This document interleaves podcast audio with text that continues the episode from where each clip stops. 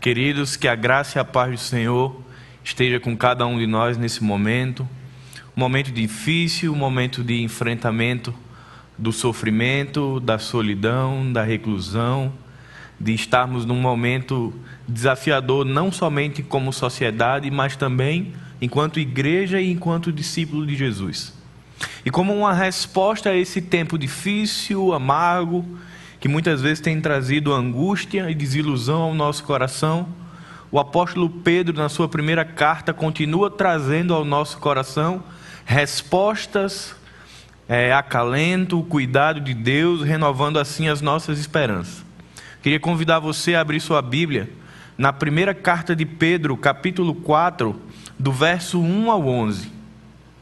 Diz o texto: Portanto, uma vez que Cristo sofreu na carne, armai-vos também desse mesmo pensamento, pois aquele que sofreu na carne já está livre do pecado, para que no tempo que ainda vos resta na carne, não continueis a viver para os desejos dos homens, mas para a vontade de Deus.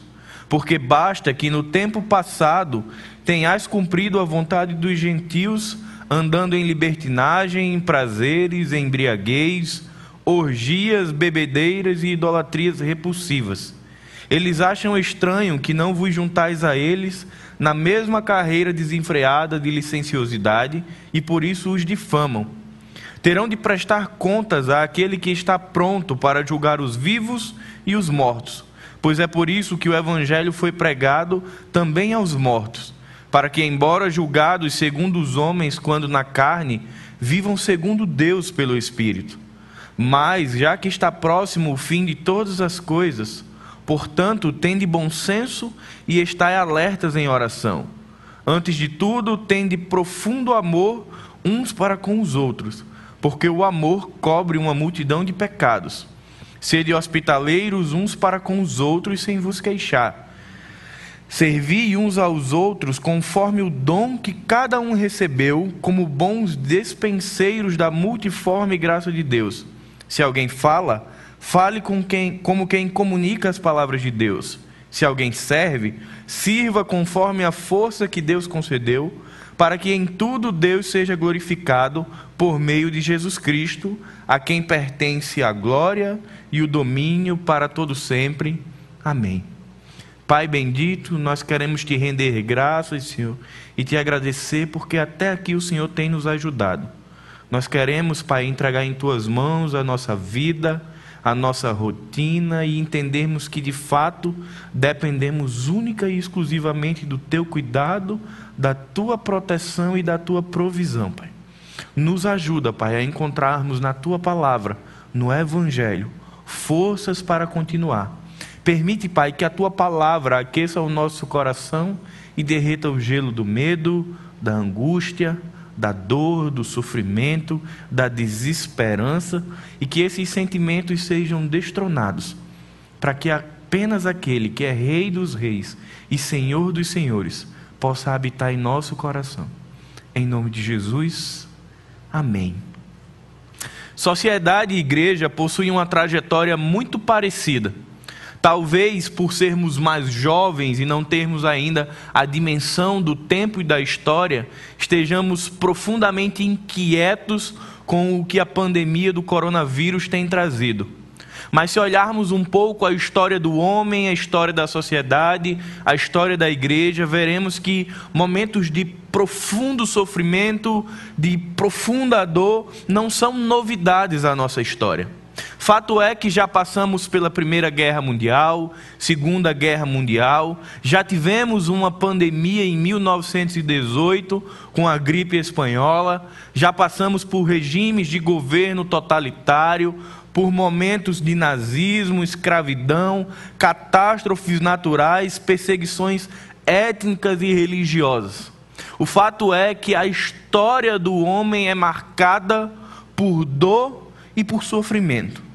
No entanto, o que nos difere da maioria da sociedade não é o fato de estarmos imunes ao sofrimento, mas sim de como nós respondemos ao sofrimento que nos aflige. O que é que é a força mobilizadora do cristão que nos predispõe a ter uma resposta tão diferente e entender que, de fato, o sofrimento é uma ferramenta de Deus para que possamos enxergar o seu cuidado e a sua proteção em nossas vidas. O homem, naturalmente, ele tem uma predisposição mental de acreditar e de alimentar e fomentar em seu coração a ideia de que haverá dias melhores. Mas somente em Jesus nós podemos sair de uma possibilidade e vivermos uma convicção de que além do hoje e do agora, existe de fato a esperança de que viveremos dias melhores. Ainda que esses dias não sejam aqui, neste tempo presente. Ainda que esse dia melhor, onde o sol da justiça brilhará, não seja o agora. Mas nós, enquanto discípulos de Jesus, vivemos pela fé e cremos que, ainda que o sol se escureça, no outro dia, o sol da justiça brilhará. Entendemos que, ainda que o nosso dia seja de sofrimento e pesar, haverá um momento onde não viveremos mais a partir dessa realidade. E eu queria trazer à nossa mente um texto de Apocalipse, capítulo 21, verso 4, que diz: E ele enxugará dos olhos toda lágrima, e não haverá mais morte, nem pranto, nem lamento, nem dor, porque as primeiras coisas já passaram. Também um texto que traz esperança ao nosso coração e lembra e nos desafia a enxergarmos a vida além do tempo presente. É natural que um cenário catastrófico e caótico, como nós temos vivido, uma proliferação de informações que nos amedrontam, façam com que muitas vezes percamos a capacidade de olhar para o além e nos restringamos a olhar só para o agora. E nos parece que a nossa vida foi totalmente absorvida pelo coronavírus e por todas as implicações econômicas que isso vai gerar. Mas eu queria começar a mensagem hoje com um questionamento: Onde está Deus? Será que no meio de tudo o que tem acontecido o Senhor se esqueceu de nós? Será que diante desse cenário Deus se tornou menor? Ou o Senhor continua governando a sua criação com sua mão poderosa? Precisamos partir do princípio da nossa fé, que servimos a um Deus que é criador e sustentador de todas as coisas. E por mais que o nosso coração ele esteja palpitando e dizendo: "Estou desesperado, não sei o que fazer, não sei como vou pagar as minhas contas", todas as coisas continuam no controle, na soberania e no domínio do Senhor. E é a partir dessa verdade que nos mobiliza, que nos leva adiante, que precisamos olhar para o tempo presente e termos a esperança, a fé, a convicção de que dias melhores chegarão à nossa vida. Mais uma vez, nós estamos aqui contando a história da humanidade, fazendo parte da história, diante de uma circunstância de temor, de incerteza, de preocupações, para alguns também uma circunstância de luto, de choro, de solidão. Mas precisamos trazer ao nosso coração alguns textos bíblicos que alimentam a nossa fé. Quando o salmista diz: O choro pode durar uma noite, mas a alegria vem pela manhã. A intenção da palavra do Senhor é nos chamar para uma realidade de temporalidade, circunstancialidade. Tudo isso que vivemos hoje, agora, que estamos passando nesse momento, só refletem o fato de que a nossa vida, neste momento, é apenas uma peregrinação. O fato de que estamos encarando tudo isso nos remete à verdade de que a nossa passagem se trata de uma peregrinação e de um discipulado, porque haverá um momento onde estaremos face a face com Deus e onde poderemos contemplá-lo na beleza da sua santidade. Nós não podemos enfrentar nenhuma crise, nenhum momento de dor, sem lançarmos mão das armas espirituais, das ferramentas espirituais que a palavra de Deus nos traz. Se por um momento perdemos de vista e deixamos que a circunstância ofusque a nossa fé e tire da nossa frente o Senhor, é bem provável que sejamos quase que totalmente consumidos pela circunstância. Pedro, ele convida a igreja, ele convida os ouvintes que estavam dispersos a voltarem a sua atenção, os seus olhos, os seus ouvidos para o que ele traria a partir do verso 1 ao verso 11. Relembrando a esse povo de Deus, a essa igreja que estava dispersa pela perseguição, de que o Senhor já tinha vivido, morrido por ela. E por esta verdade ela poderia seguir confiante. Pedro traz quatro lições para a nossa vida quatro lições que nós podemos aplicar para entendermos como passar por um momento de sofrimento. É interessante que no verso 8 ele vai começar dizendo: Antes de tudo. Se no verso 6 e 7 Pedro está falando, o fim já está próximo, e para a igreja primitiva isso é muito forte a expectativa e a ansiedade de que a promessa de Jesus se cumpriria rapidamente, ela mobilizava a igreja na proclamação do Evangelho, ela aquecia o coração da igreja na esperança de que o Senhor voltaria para buscá-la. E agora Pedro diz: Olha, calma, igreja. Existe um intervalo de tempo entre a promessa e a vinda, e nós não podemos apenas olhar e ficar na ansiedade de que o Senhor voltará. Sim, ele voltará. Isso é uma verdade, mas até que ele venha, existe um caminho de discipulado e de enfrentamento neste tempo que nós precisamos viver.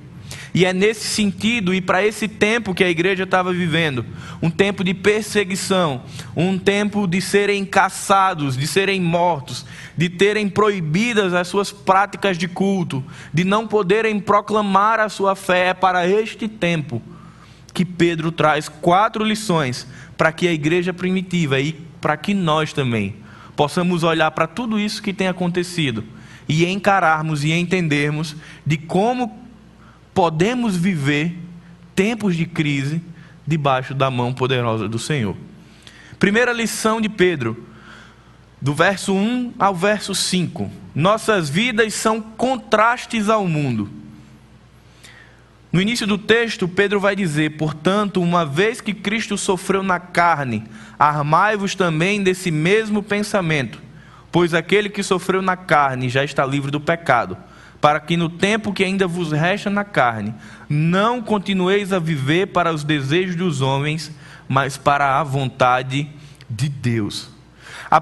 Primeiro, o primeiro ensinamento de Pedro é: nossas vidas elas precisam estar em contraste com todo o resto do mundo. C.S. Lewis já dizia: Deus sussurra em nossos ouvidos por meio do nosso prazer, fala-nos mediante nossa consciência mas clama em alta voz por intermédio de nossa dor. Este é o seu megafone para despertar o homem surdo. Para o judeu, a ideia de sofrimento, de flagelo, já era muito comum. A ideia de pagar o preço ou de sofrer na carne já era uma ideia, uma concepção muito natural para o judeu. Então esses ouvintes, eles conseguiam entender a intenção de Pedro quando ele diz: "Olha, nós precisamos nos abster da carne e seguir conforme o exemplo de Jesus que sofreu na carne". Aqui Pedro está falando sobre a abstenção do pecado e fazendo menção ao fato de que a igreja de Jesus, mesmo em tempos de crise, ela continua obedecendo aos princípios de Deus.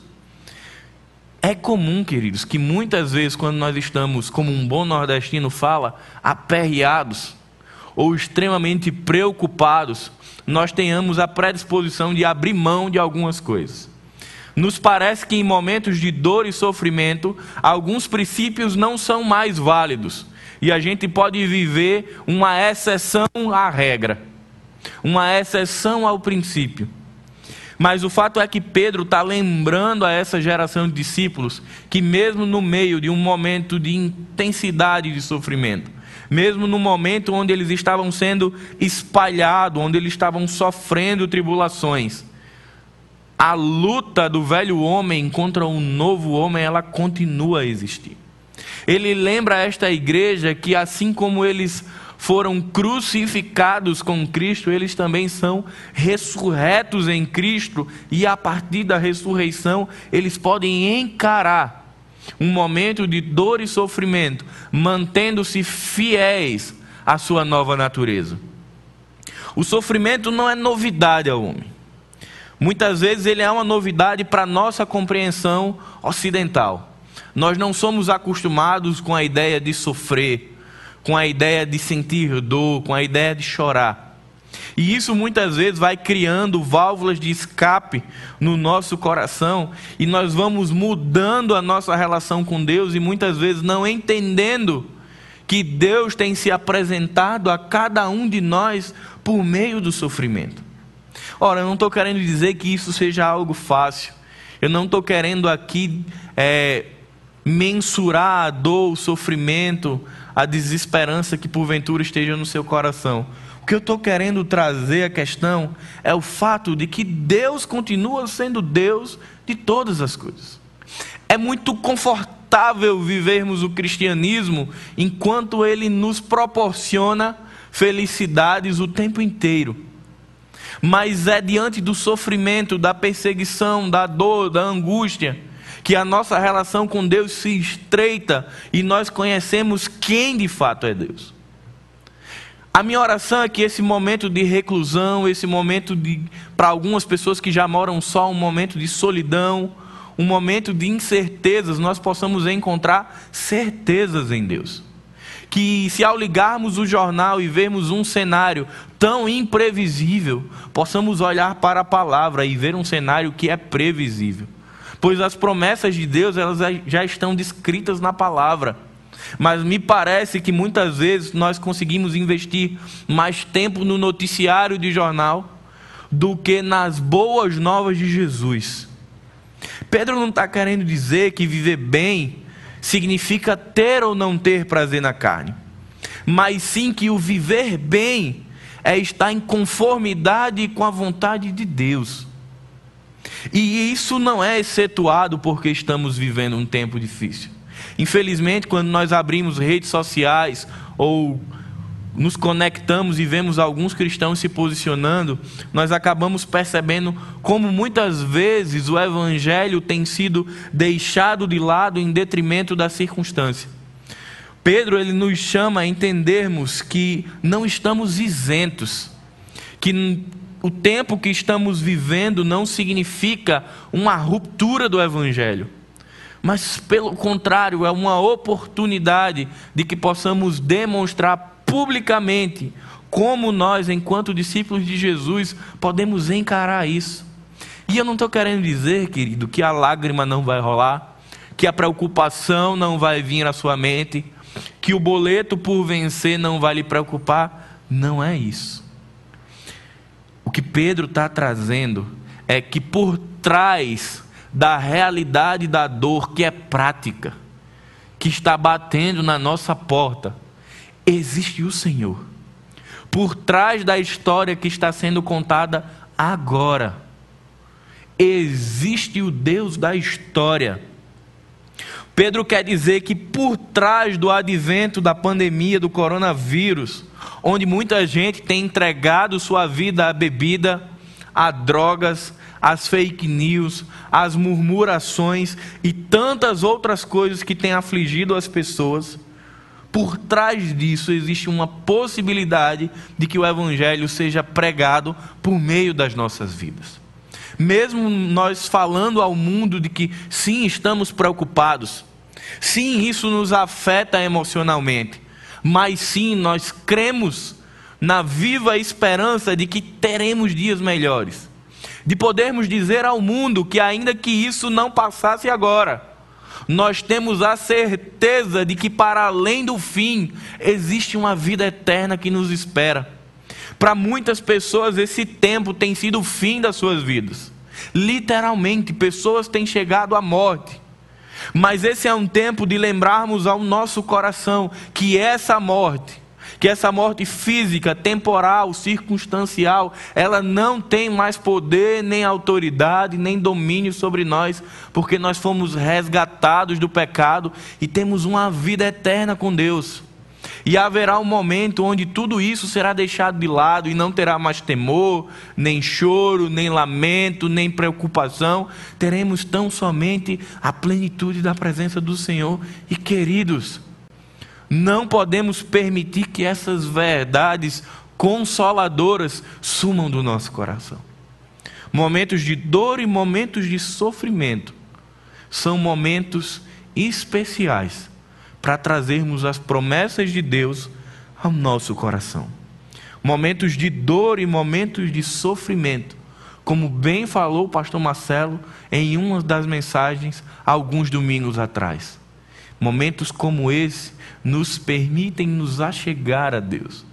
A minha oração é que, passado todo esse momento, nós possamos manter essa chama acesa em nossos corações e possamos permitir que a nossa vida espiritual seja aquecida e mantida por quem Deus é e por quem nós somos, e não pelas circunstâncias. Eu sou grato a Deus porque, mesmo em meio a tudo isso, muitas pessoas têm encontrado Jesus em meio ao sofrimento. Muitas pessoas que estavam na igreja, mas que estavam frias, têm se reconectado com uma vida de relacionamento com Deus. A minha oração é que esse contraste que Pedro diz que faz a diferença entre nós e o mundo, que esse contraste ele possa ser mantido não mais porque o sofrimento nos mobiliza a isso, mas porque o próprio Deus, por meio do seu Filho Jesus, nos leva a um relacionamento intencional com Ele.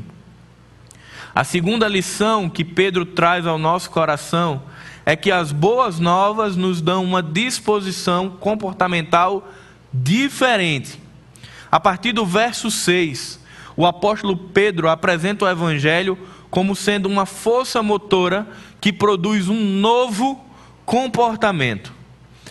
Pedro vai falar agora sobre o anúncio, a proclamação, a pregação do Evangelho, de como isso nos alcança e de como isso nos transforma e produz em nós uma disposição comportamental diferente. Se nós pararmos para pensar em todos os momentos de crise, em todos os momentos de profundo desespero, em momentos onde nós não enxergamos a saída, existe uma tendência humana ao desequilíbrio, ao descontrole e ao desespero. Mas perceba o que Pedro vai falar e no contexto que ele fala. Ele está falando para uma igreja que está sendo dispersa, que está sendo espalhada, que provavelmente essa igreja, essas pessoas, elas vão passar privações, elas estão fugindo. Talvez elas passem fome, Talvez elas não tenham onde dormir, talvez elas não tenham com quem se relacionar, e então Pedro vai trazer à tona dois comportamentos que são que devem surgir em momentos como esse. Ele traz à tona o bom senso e a oração. Ele vai dizer: não podemos deixar que as coisas deste mundo ofusquem quem é Deus. Gente, eu sei que o tempo é difícil. Eu sei que ficar em casa, enclausurado, não é fácil. Eu sei que vivermos o risco do desemprego não é fácil. Eu sei que vivermos numa expectativa de que se esse vírus contaminar alguém da nossa família que tem uma saúde fragilizada, possamos perdê-lo. Eu sei que isso não é fácil. Mas precisamos parar um pouco tudo isso, sair um pouco do olho do furacão e ter um bom senso e uma capacidade de olhar e de buscar a presença de Deus no meio disso tudo.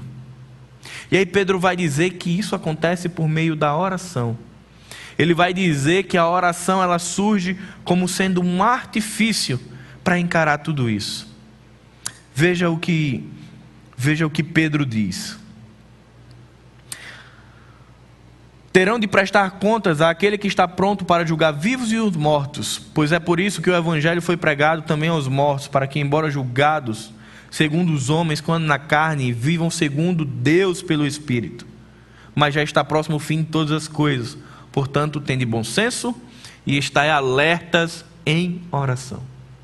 Nesse contexto de expectativa da vinda de Jesus, nesse contexto imediato de sofrimento da igreja, Pedro diz: tenham bom senso e estejam alertas em oração.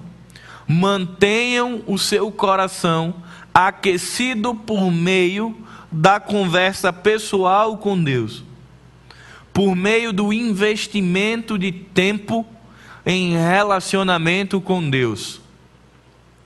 Não existe uma fórmula mágica que possamos nos apropriar para enfrentar tempos como esse.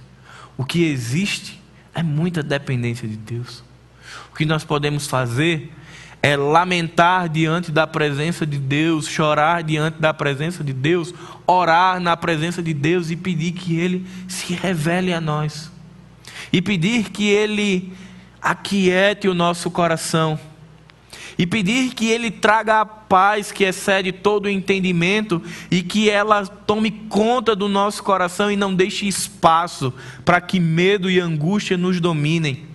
E aí Pedro traz um elemento fantástico para reforçar ainda mais essa ideia de que o bom senso e a oração, eles são ferramentas para encarar esse período. Ele vai trazer aqui um trecho muito polêmico e que muitas pessoas não entendem, quando ele diz: "Olha, o evangelho foi pregado aos mortos". Em algumas versões, alguns textos vai dizer que Jesus pregou aos que estavam em cadeias ou pregou aos que estavam em prisões, depende da sua linguagem. E muitas pessoas se alvoroçam e pensam: poxa, Jesus foi ao inferno enquanto ele estava ali entre a morte e a ressurreição. E muita gente se abraça com essa ideia é, herética de que Jesus foi ao inferno e pregou as almas não arrependidas. Existem três ensinamentos a respeito desse texto. O primeiro é: todos os mortos que não ouviram o Evangelho foram evangelizados por Cristo no período entre sua morte e ressurreição. Não é essa a intenção de Pedro. A tradição cristã não reforça essa ideia. A Bíblia é muito clara que após a morte não existe mais possibilidade de reconciliação com Deus. Uma segunda interpretação é: Todos aqueles que estavam mortos espiritualmente foram alcançados pela pregação de Cristo. Uma ideia de um universalismo temporal. De que todo mundo, independente de ter entregue ou não a vida a Cristo, nesse período entre a morte e a ressurreição, se tornou filho de Deus porque recebeu a pregação do Evangelho por meio de Jesus. Também não há amparo bíblico para essa compreensão também não há amparo na tradição da igreja para essa compreensão. Mas de fato, o que será que Pedro quis dizer? Por que, que Pedro salta o seu texto e fala sobre morte e que Cristo pregou aos que estavam mortos? A interpretação de maior aceitação na tradição cristã, a interpretação com maior reforço bíblico, é de que Pedro se referia aos crentes em Cristo Jesus que haviam falecido enquanto a carta era redigida. Existe um tempo entre a intenção de escrever, escrever e comunicar. Então ele redige fazendo uma menção àquelas pessoas que neste período tinham encontrado, tinham se entregue a Jesus, mas já tinham falecidos corporealmente. Mas por que que Pedro traz isso? Por que que Pedro traz um fragmento textual que é tão enigmático. Queria que você voltasse um pouquinho as folhas da sua Bíblia para o capítulo 1, verso 13. Capítulo 1, verso 13, Pedro diz o seguinte: Portanto, com o entendimento pronto para entrar em ação, tende autocontrole e esperai inteiramente na graça que vos é oferecida na revelação de Jesus Cristo. O que Pedro está querendo trazer ao coração da igreja é o fato de que nem mesmo a morte pode retirar a esperança da igreja. É o fato de que nem mesmo a finitude da carne pode tirar o ânimo de nossas vidas. Pedro usa aquilo que é mais enigmático na vida do homem: a morte. Aquilo que simboliza a incapacidade do homem. Aquilo que simboliza a finitude do homem. Aquilo que expressa de uma forma abrupta de que o homem não é todo-poderoso e que ele não conhece a eternidade. Ele usa a morte como um referencial para apontar para a vida. Ele usa a morte como um instrumento para dizer: nem mesmo a morte é capaz de parar a obra redentora de Jesus. Que Cristo pregou às pessoas e a morte que estava posta. Paulo diz que o salário do pecado é a morte, então essa morte que pairava sobre o homem, a condenação sobre o homem, ela não resiste à pregação do evangelho na cruz do Calvário. Que nenhuma condenação é capaz de resistir à demonstração de graça e misericórdia que Jesus faz por nós na cruz e na ressurreição. Na verdade, Pedro pega tudo isso para mobilizar a igreja, para enfatizar o sacrifício de Jesus e dizer: serão dias difíceis.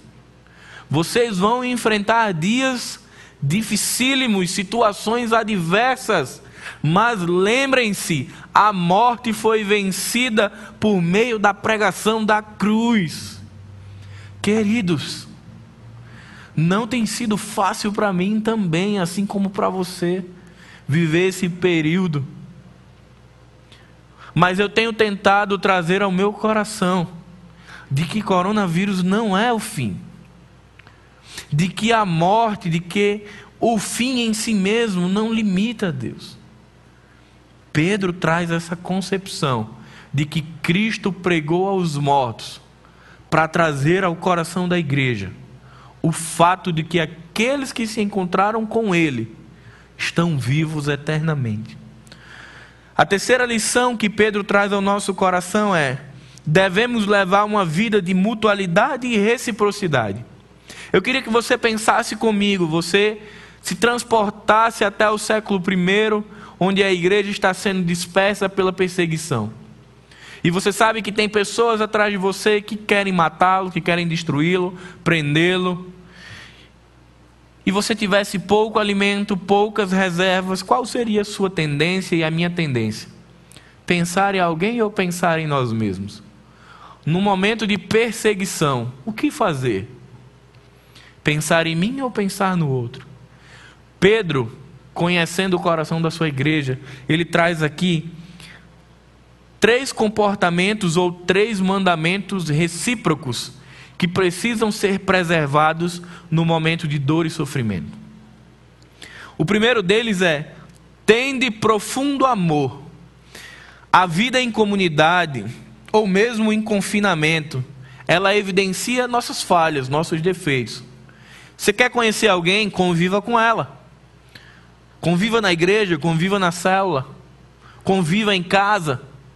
Os defeitos eles vão se tornando mais aparentes, mais claros. Parece até que eles ganham uma outra dimensão. A grande questão é: em um momento como o que estamos vivendo, em um momento como esse que a igreja estava vivendo aqui no cenário de Pedro, como amarmos uns aos outros? Essa barreira ela só pode ser ultrapassada quando, quando saímos da teoria para a prática e exercitamos uma compreensão bíblica. Pedro vai dizer: aquilo que você recebeu. Queridos, nós recebemos de Deus amor e misericórdia. Recebemos isso no momento, no ápice do ministério carnal de Jesus, na sua crucificação e na sua ressurreição. E o Senhor nos estimula por meio de Pedro, nos desafia por meio de Pedro, nos conscientiza por meio de Pedro que precisamos exercer a mutualidade do amor uns para com os outros. Só que isso só é possível se eu der um passo em direção ao outro. Talvez você pense, eu estou confinado. Temos ferramentas tecnológicas para ligar para alguém, seja ele um doméstico da fé ou não, e perguntar: cara, você está bem? Eu queria te lembrar que, mesmo tudo isso sendo tão difícil, o Senhor não nos abandonou, o Senhor continua cuidando de nós. Pedro traz também a ideia de que essa mutualidade de amor, esse derramamento e partilha do amor de Deus no meio da comunidade, no meio das relações, ela é capaz de cobrir uma multidão de pecados. E aí não se engane, Pedro não está falando que é, o amor ele esconde os pecados. A ideia de Pedro é que o amor perdoa os pecados.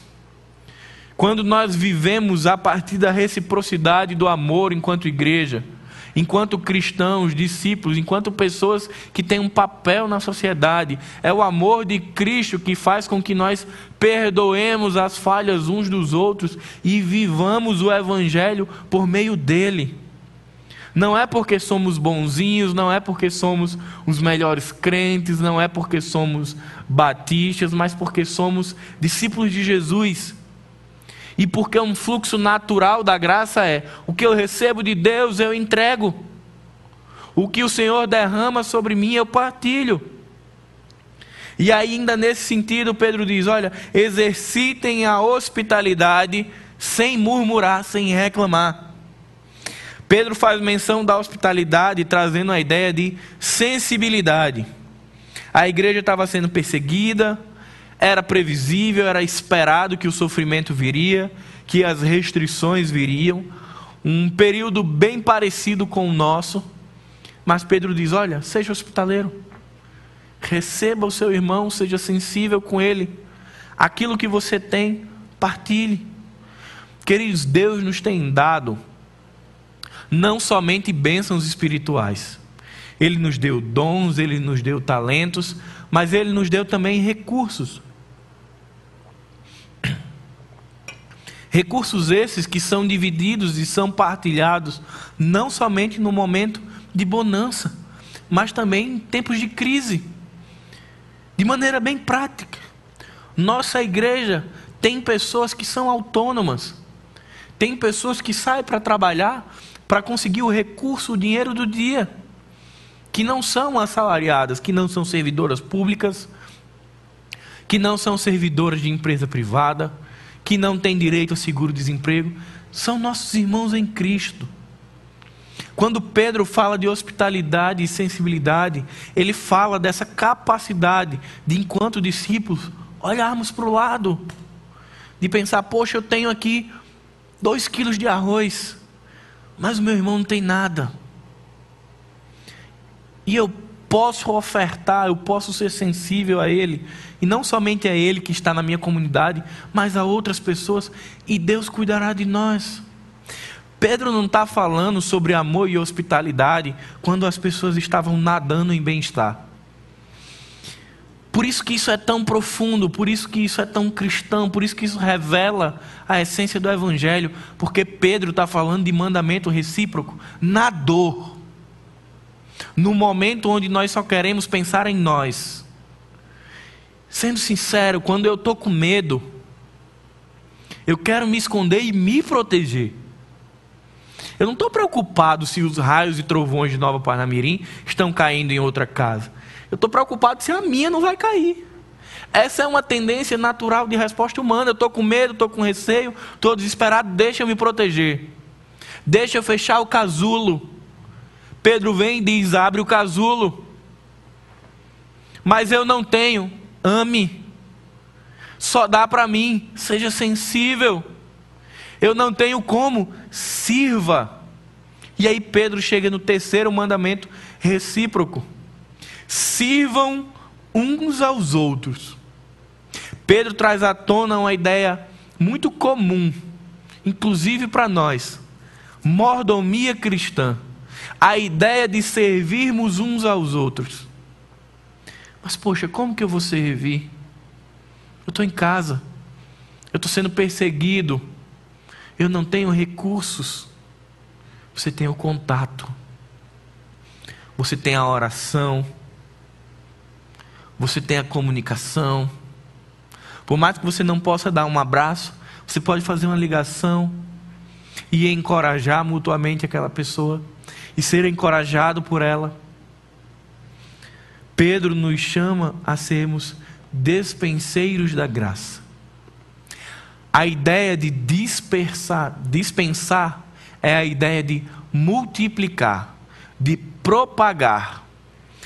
Pedro está dizendo para a igreja: olha, aproveitem que vocês estão fugindo. Aproveitem que vocês estão correndo contra tudo e contra todos que perseguem vocês.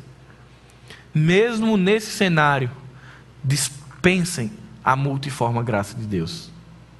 Proclamem, partilhem, distribuam a graça de Deus. Queridos, momentos de dor e sofrimento também é momento de partilha, também é momento de serviço, também é momento de mordomia, de entendermos que o Evangelho nos chamou para servirmos uns aos outros em amor e em sensibilidade. E por fim, verso 11: nossa conduta revela a glória de Deus. Pedro vai falar de dois comportamentos ou de duas ações que são muito típicas dos pastores, dos presbíteros, diáconos, líderes de célula, professores de EBD: a fala e a ministração. E essa intenção de Pedro ela não se restringe tão somente àqueles que proclamam, mas de um modo geral a todos nós que somos proclamadores do Evangelho. A primeira conduta que Pedro vai que Pedro vai destacar é: falem conforme os oráculos de Deus. Talvez nesse período você já tenha recebido dez vídeos onde dez pessoas falam que receberam uma profecia de Deus sobre este momento, e são dez profecias diferentes.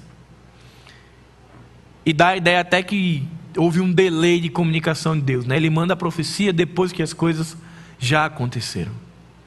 Pedro está aqui chamando a atenção de cada um de nós que proclamamos o Evangelho, para que falemos conforme os oráculos de Deus.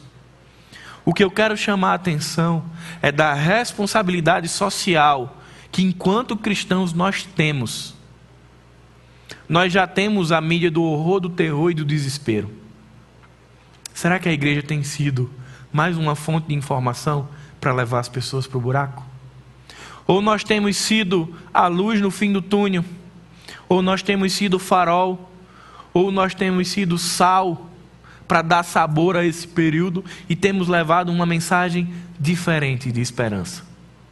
Enquanto todo mundo só fala que o fim chegou, será que a igreja tem dito que é só o início? Que ainda que fosse o fim, ele só aponta para o que é eterno?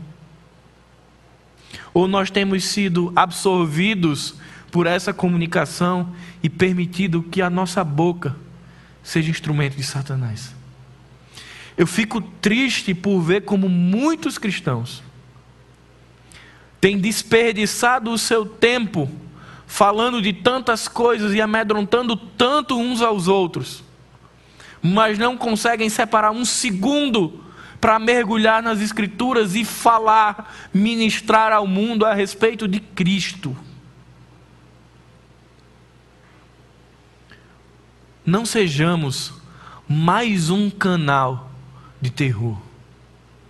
Que nós possamos, por meio da nossa fala, quer pastores, quer professores, quer discípulos de Jesus, que sejamos instrumentos de Deus para proclamar a promessa dEle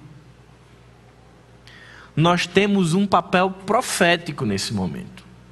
E quando eu falo papel profético, eu não estou querendo dizer aqui de que você se tornará um profeta que revelará o futuro. Não, não é isso. É de que nós temos um papel de anunciar a verdade, de anunciar a boa notícia, de anunciar o evangelho. Mas será que temos andado em linha com o que Pedro tem dito? Falem a partir dos oráculos de Deus. Que nós possamos, nesse momento, parar e refletir um pouco sobre o que tem saído por nossos lábios e possamos voltar atrás de, alguns, de algumas postagens, de algumas comunicações nos grupos e tentar e de fato fazermos aquilo que vai gerar transformação. Reserva um pouco do teu tempo para meditar na carta de Pedro, para ler os salmos e mandar uma mensagem de esperança para a tua família, de ir lá no grupo da igreja, onde todo mundo já sabe todos os números, e você lembrar de um salmo de lamento de Davi, de lembrar de como o Senhor socorreu aos seus. Seja um profeta de Deus nesse tempo, anuncie o Evangelho. E Pedro encerra falando agora sobre o ensino, sobre a ministração. Mas eu queria trazer um ponto de destaque.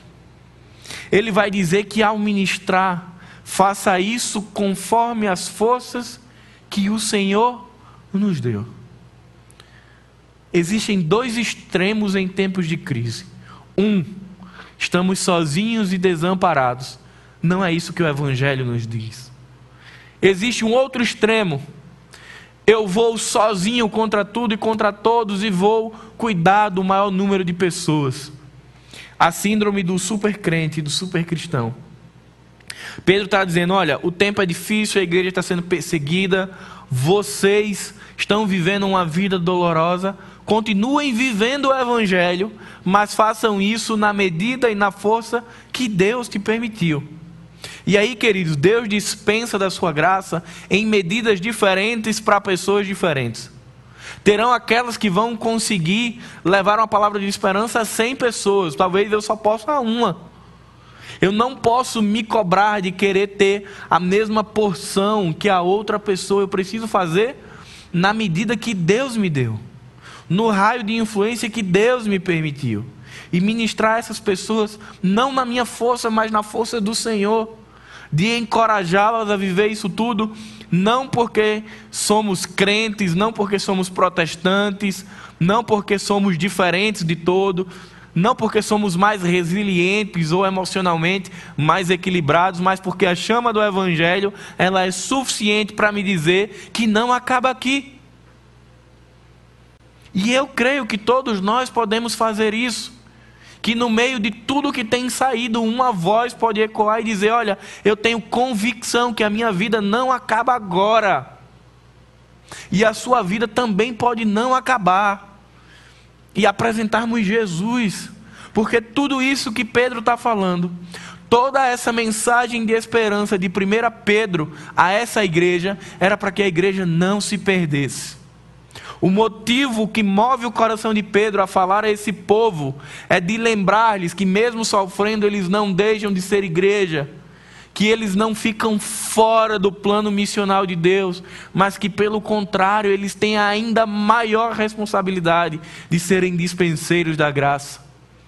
Que a nossa igreja, que as igrejas que professam Jesus como Salvador, entendam o momento.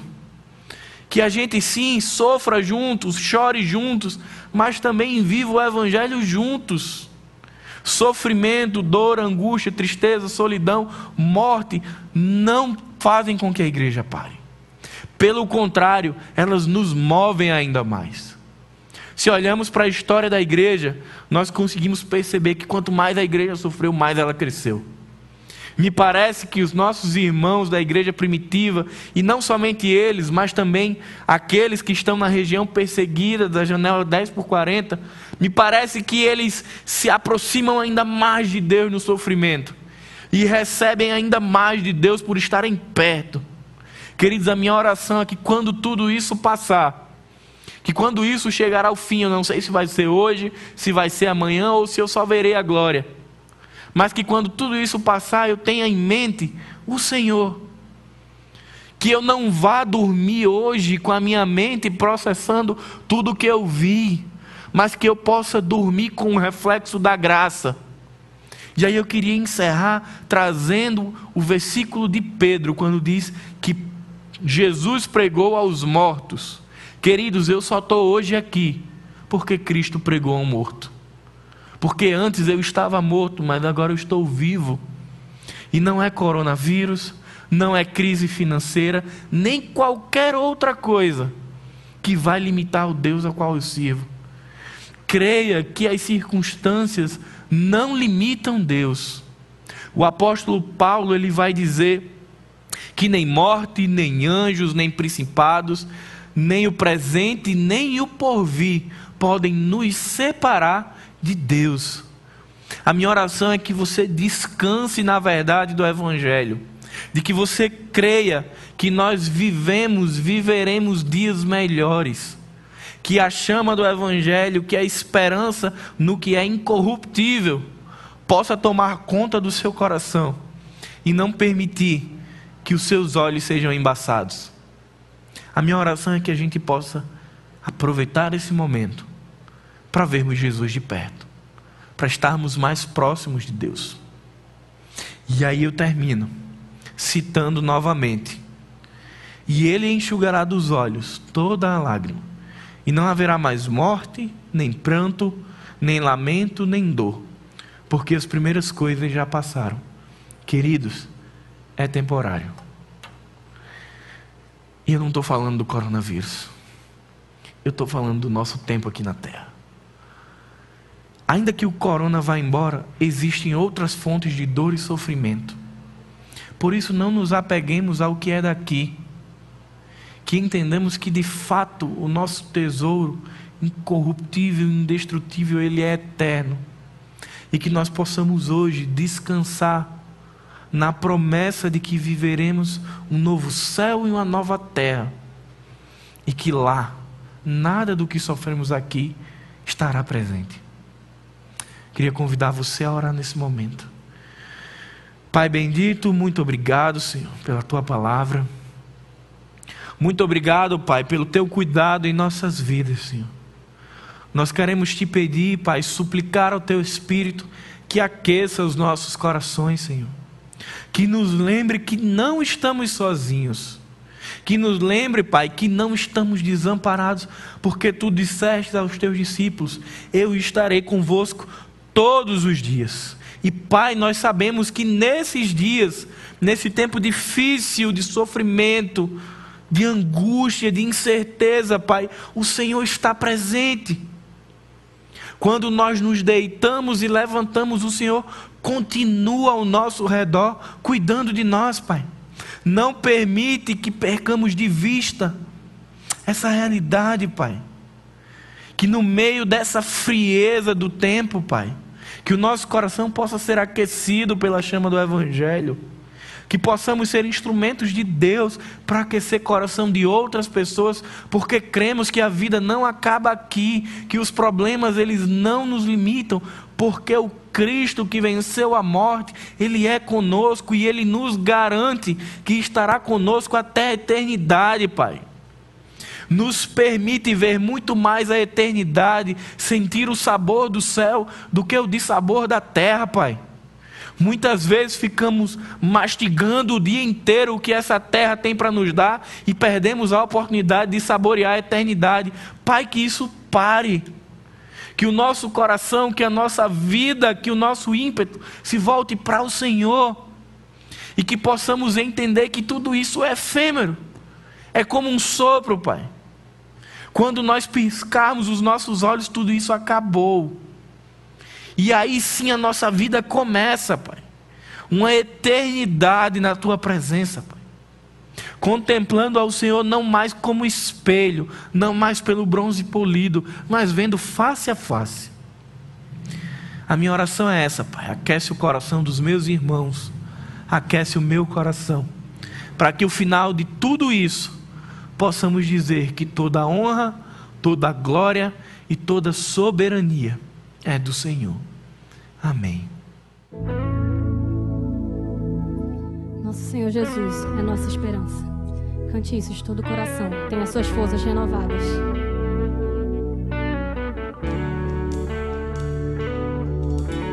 Tudo posso em ti, fortaleza minha.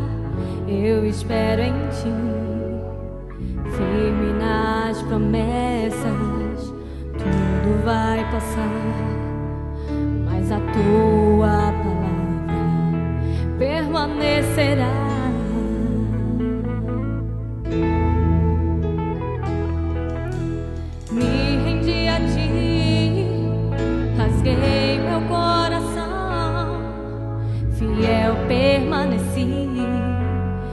Mesmo quando o sol se pôs, eu te louvei te adorei.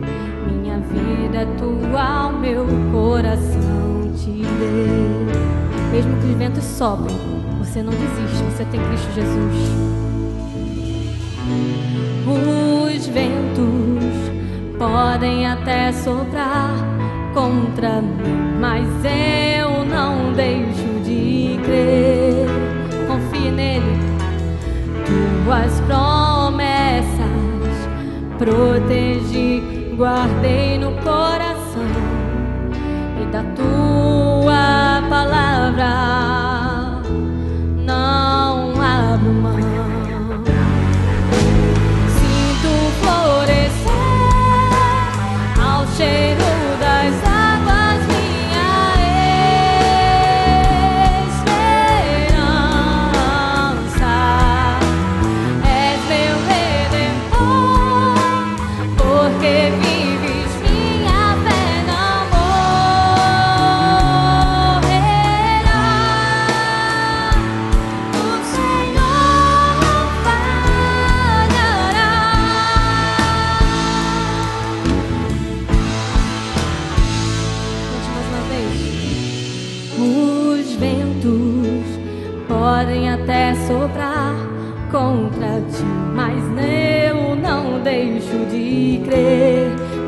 Crer, meu irmão. Tuas promessas protegi, guardei no coração e da tua palavra.